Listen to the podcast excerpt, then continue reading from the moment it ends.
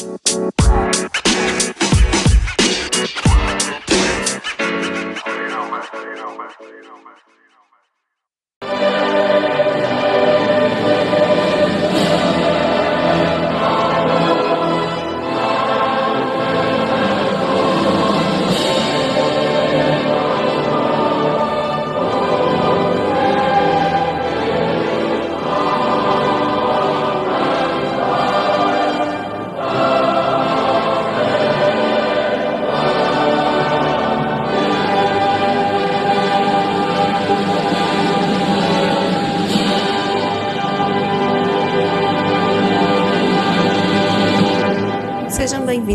Mais um episódio de Be Right Back. Pois é, hoje começamos assim de uma forma um bocadinho diferente.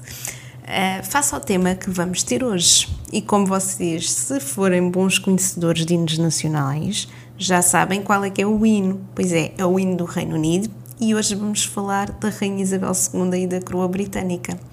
Pois é, nada melhor do que começarmos já com o pé direito, com o hino nacional, para introduzirmos o tema.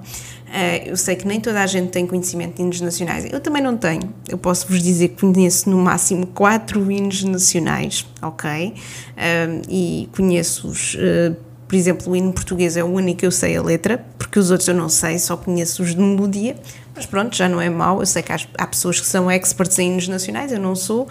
Vocês, se calhar, até são, mas olha, desculpem a minha burrice e a minha ignorância. Mas pronto, como vos disse, o tema de hoje é uh, o, portanto, a sucessão da coroa, a coroa britânica. Eu não estou a matar a rainha, atenção, acho que ela, a rainha devia ser eterna, até porque é um nome mega especial, que é por acaso o meu, Rainha Isabel II, mas uh, hoje vamos discutir aqui um bocadinho sobre isso e vamos falar também sobre uma das minhas séries favoritas, que é o The Crown. Pois é, para quem acompanha, obviamente, a minha conta no Instagram, já sabe que uh, eu na altura falei Uh, mais propriamente na quinta-feira falei-vos que uh, ia trocar aqui um bocadinho o tema do podcast, não era previsto falar sobre isto, só que uh, eu esta semana não tive muito tempo para fazer a edição do podcast, mas já tenho aqui umas ideias sobre os One Hit Wonders dos anos 2000 e certamente vai sair num próximo episódio, depois anunciarei quando é que esse episódio vai sair, mas não fiquem preocupados porque eu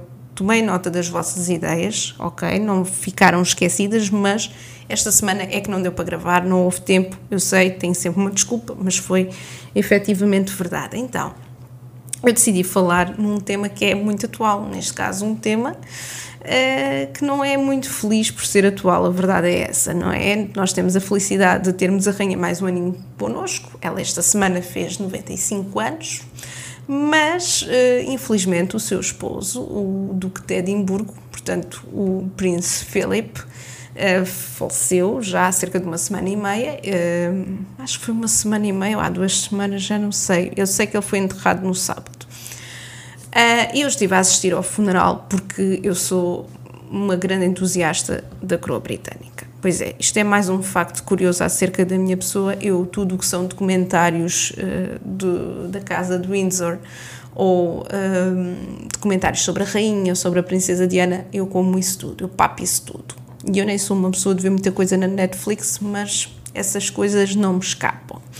E então uh, eu lá estive a ver uh, o funeral uh, do Príncipe Philip, assim um bocadinho, não estive a ver a programação toda porque não faz sentido, mas estive a ver alguns momentos-chave e realmente achei que foi comovente e acho que todos nós estávamos curiosos para quem segue a família real britânica, todos nós estávamos curiosos para ver o primeiro encontro entre uh, os netos da rainha, pois é, porque tem havido aquela toda aquela desavença com as mulheres e, e entre eles e não sei o quê, mas já lá vamos, já se, se tivermos paciência para falar do tema, ehm, nós chegaremos lá. E eu sou muito entusiasta com a, a, a coroa britânica e já o era, mesmo antes de surgir uma série muito especial chamada The Crown, que eu também falei no Instagram que é uma das séries que está no meu top 3 de séries de sempre. O meu top, o meu top de séries é, é top 10, para vocês terem ideia. Eu não vejo muitas séries, mas quando vejo eu sou mesmo mega, mega fã. Uh, e não, posso já dizer que Guerra dos Tronos não é das minhas séries favoritas, uh,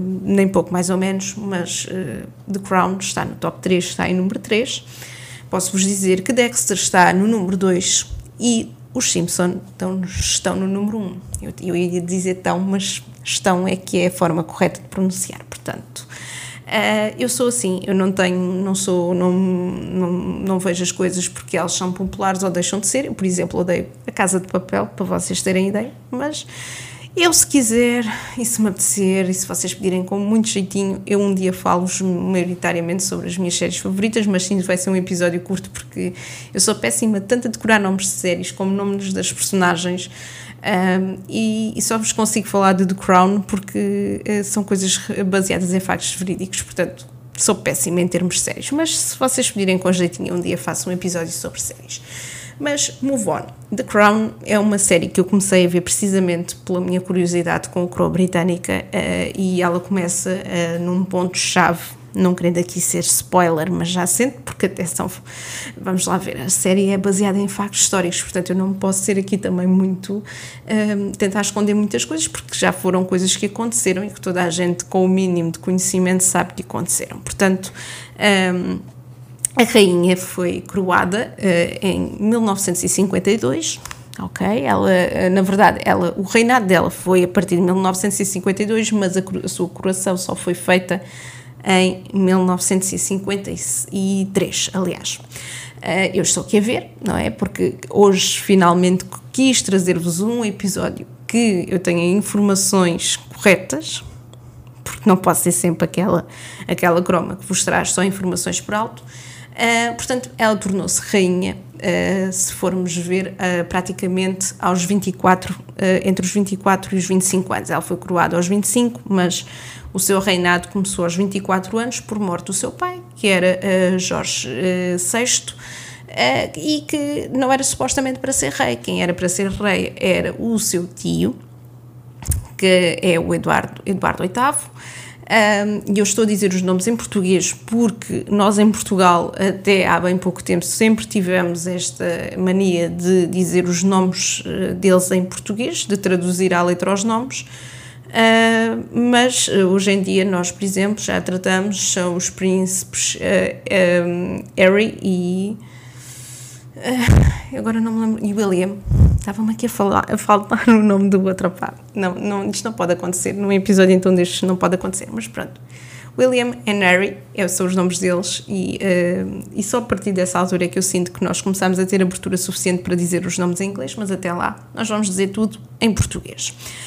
Uh, portanto, como eu dizia, uh, o, portanto, o, o, príncipe, ou neste caso o rei Eduardo VIII, abdicou da coroa em prol de um amor proibido com uma senhora divorciada chamada Wallis Simpson, e foi aí uh, que o pai da rainha, portanto, assumiu a coroa e anos mais tarde, não muitos, ele falece por conta de um câncer do pulmão e é ela que toma conta do, do destino digamos assim, do Reino Unido e de todos os países que faziam parte uh, daquela, daquele império, porque na altura ela, quando toma conta, ainda era uh, também imperatriz uh, em alguns países que faziam parte de toda a, a comunidade do Reino Unido, que é chamada a Commonwealth, para quem não sabe. Uh, e então, uh, como, é que isto, como é que isto se traduz? Claro que ela, no início, sendo uma jovem, ela precisou de, de, ajuda e, e, de muita ajuda, porque ela não tinha tido a mínima preparação, ou seja, elas sendo sobrinhas do rei, elas não eram preparadas para tomar conta da coroa, porque não eram as herdeiras, não eram as sucessoras diretas ao trono. Portanto, a rainha não estava minimamente preparada para tomar conta da coisa, mas quando o fez, fez em bom. E segundo The Crown, uh, foi uh, Churchill, portanto, primeiro-ministro na altura, que tomou conta dela e que também a ajudou uh, muito em prol da missão de dívida que tinha para com o pai dela, porque confiou nele em termos de decisões e no futuro do Reino Unido. Uh, acabou por ajudá-la e acabou por também ditar ali um bocadinho que ela uh, tomasse rédea e fosse, e, e, fosse a pessoa inflexível que é até hoje. Ela é uma completa poker face, não é? Nós nunca sabemos, uh, porque também acho que isso acaba por ser uma da, das vantagens de, de se ter uma monarquia, que é não, não, eles não tomarem posição sobre os partidos políticos, sobre o que está a ser feito no país, Uh, e ela sempre, ao longo destes uh, quase 70 anos de reinado, ela nunca se pôs ou se opôs, digamos assim, a um primeiro-ministro. Mas, no entanto, sempre quis estar envolvida nas coisas, não é? A última decisão acaba por passar sempre por ela e ela também é chefe do, do Parlamento. Uh, mas uh, realmente aqui acaba por, uh, se pensarmos bem, ela começou muito nova e, e, ela teve um grande arcabouço para levar as coisas para a frente. Até porque, se nós formos bem, formos ver bem, aliás, nós conseguimos perceber que nem sempre a monarquia britânica foi popular e um desses momentos é precisamente retratado uh, no The Crown, portanto, uh, mais propriamente na, na, quarta temporada. E agora, desculpem-me se não viram a quarta temporada de The Crown. É aquela altura que eu vos vou dizer que, uh, se calhar, se vocês querem ver. Hum, não seria fixe ouvir esta parte. Não, estou a brincar. Isto já foram acontecimentos, já foram acontecimentos do passado, portanto, estou-me a cagar. Então, o que é que acontece uh, na, na, quarta temporada? Uh, nomeadamente, uh, um decréscimo da popularidade da Casa de Windsor, porque tínhamos aqui um problema. O filho da rainha, o mais velho, portanto, o príncipe Carlos, não tinha uma namorada fixa e ele já estava a dever uns anos, digamos assim, eh, para ser pai. Ele já devia ter sido pai há muito mais tempo. A rainha, quando, vai, quando é coroada, já tem dois filhos, eh, neste caso o príncipe Carlos e a princesa Ana, e ele tinha perto de 30 anos, ainda não tinha uma mulher, não tinha filhos, andava na boa vida, não se importava com nada. Uh, e aquilo até parecia uma coisa desleixada, porque eu acho que as pessoas uh, também uh, acabam por pôr em cima das costas deles uma grande responsabilidade em termos de vocês têm de dar o exemplo e o vosso filho não está a dar o exemplo. Portanto, eles acabavam por ter aqui um período de pouca popularidade dentro das pessoas e as pessoas começaram a ver que realmente, se calhar, era preferível ter uma república em que não tinham tanto dinheiro, uh, os cofres acabavam por ter mais dinheiro, aliás, um, e não tinham uma família inteira a viver à conta do povo, que era o que muita gente uh, achava. Agora vamos juntar a isto também uma primeira-ministra que uh, não era apologista da coroa, apesar de que mais tarde ela acabou por se tornar uh, uma das primeiras ministras uh, mais populares e preferidas da rainha, segundo o que consta, mas ela achava que a economia, que a, a, coroa neste caso era demasiado para a economia e que havia problemas mais graves, eh, como as guerras, o investimento no armamento e, se calhar, o investimento devia ser capitalizado para esse tipo de coisas. Portanto, ela aqui Uh, não estava toda errada, mas depende da nossa perspectiva, claro. Mas ela defendia muito, uh, portanto, políticas neoliberais e não vamos falar de política, descansem. Uh, mas não defendia a coroa. Portanto, a coroa britânica ali nos anos 80 andou um bocadinho abalada até ao início de 1981, quando temos o noivado do Príncipe Carlos e da Princesa Diana. E ao que parece, a Princesa Diana acabou por trazer aqui uma lufada de ar fresco à monarquia, eh, porque era uma jovem adorável, era uma professora primária que se ia casar com o príncipe, que ia ser a futura rainha, portanto, as pessoas adoravam-na, ela tinha... Epá, ela era, era a princesa do povo, como ficou conhecida, as pessoas adoravam-na uh, pela sua genuinidade, pelo seu contacto físico com as pessoas, uma coisa que até ao momento a coroa, uh, ou os membros da coroa não tinham.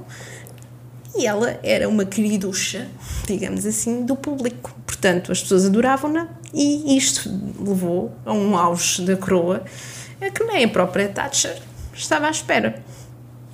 Uh, mas uh, aqui eu acho que a Princesa Diana acabou por, por incrementar muito mais aquela noção de que a coroa era importante para o país e as pessoas voltaram a acreditar muito na instituição e voltaram a gostar muito da rainha. Só que depois, claro que nós já sabemos o que é que aconteceu, não é? Portanto, em 92 temos aquela questão do divórcio da, da princesa e do, do príncipe Carlos e que as pessoas ficaram muito ofendidas com o príncipe Carlos porque ele tinha uma amante e tinha ferido os sentimentos da Diana e Beca Beca. Uh, mas, ao que parece, e sendo eu, relembrem-se, entusiasta de, de documentários sobre a coroa e sobre a princesa Diana, eu já vi que a princesa Diana também não era propriamente aquilo que, que se dizia e ela própria também uh, uh, acabou por admitir que ela tinha amantes, uh, também para fazer face um bocadinho àquilo de, àquela situação dele a deixar sozinho em casa quando ia ter lá com a Camila Parker Bowles. eu gosto de dizer as coisas assim com um British accent, que eu até há uns anos não gostava e hoje em dia até acho uma certa piada. Mas, move on. Um, a princesa Diana acabou depois por falecer uh, em 1997 uh, e a popularidade da coroa voltou a baixar.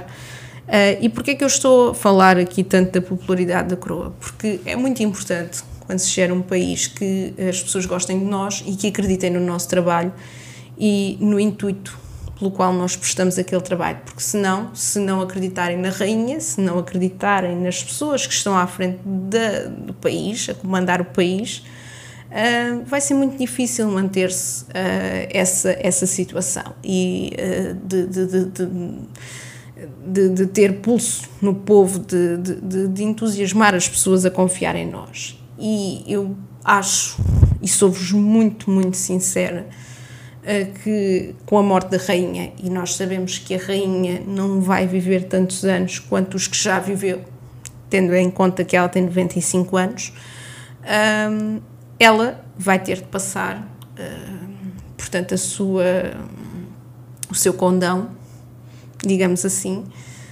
ao, ao seu herdeiro. E eu, por acaso, estive a ler, antes de falar convosco aqui este bocadinho, estive a ler um artigo, uh, até penso que é da revista Ativa ou é do Observador, já não me recordo, mas quero fazer referência que li artigos para falar convosco sobre isto.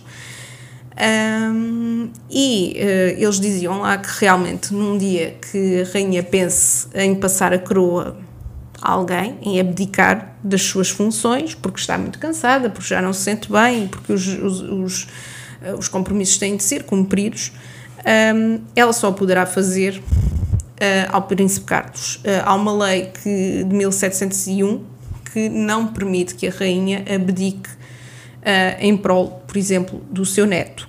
Uh, e porquê que eu falo já aqui do neto e não do príncipe Carlos? Porque muitas pessoas acreditam que a partir do momento que a rainha morra e a coroa uh, passe para o seu filho, neste caso para o príncipe Carlos, uh, a popularidade da casa do Windsor vai descer drasticamente. Ele não ficou com uma imagem muito limpa desde a questão da princesa Diana.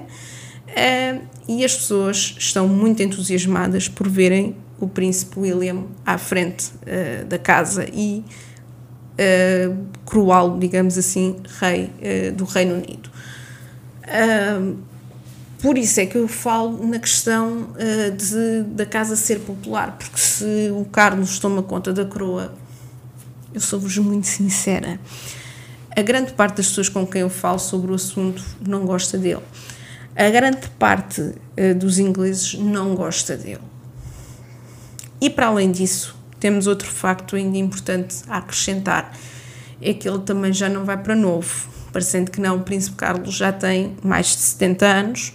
Uh, e portanto ele nunca vai ter um reinado muito longo nem muito capacitado, porque ele foi efetivamente preparado para ser rei, mas uh, foi preparado para ser rei para aí aos 20 anos não é? Já passaram para aí uns 50, portanto uh, ele já se esqueceu de tudo, porque andou sempre um bocadinho ali naquela de bom vivan, não é? Eu só tenho que ir aqui aparecer numa associação, só tenho que ir fazer umas coisinhas e não sei o quê, e não tenho que fazer mais que isto. E toda a gente defende que efetivamente o príncipe William é quem está mais bem preparado para neste momento levar a casa de Windsor para a frente uh, e passar este testemunho da rainha. Para além de que, uh, a título pessoal, eu acredito que a Casa de Windsor nunca mais vai ser a mesma, e este abalo que nós tivemos no fim de semana passado já vai demonstrar isso, que a rainha uh, ficou muito fragilizada com a morte do marido, para além de que, quando ela morrer, mais fragilizada a coroa vai ficar, uh, porque ela, durante os 50, os quase, não, 50, desculpem, quase os 70 anos de reinado, um, ela acabou por ter uma postura uh, Eu não tenho palavras, acho que ela teve uma postura sempre muito, eu não queria dizer impecável, mas uh, irreparável. Acho que é essa a, a, palavra. Ela teve sempre uma postura muito uh, séria, uh, austera, de uma verdadeira líder, que se calhar, por exemplo, o Carlos ou o próprio príncipe William já não vão ter, não vão conseguir ter esta mão no povo que ela teve durante tantos anos. E ela nem é uma pessoa afável. Aliás, eu aconselho-vos, e faço mais uma vez aqui a referência ao The Crown, aconselho-vos muito a ver a série, porque vocês vão perceber uh, a postura dela. E esta questão de muita gente dizer que ela. Uh, a mulher já é tão velha, tem 90 e tal anos e não abdica. Ela não abdica porque ela sempre viu isto uh, como um dever.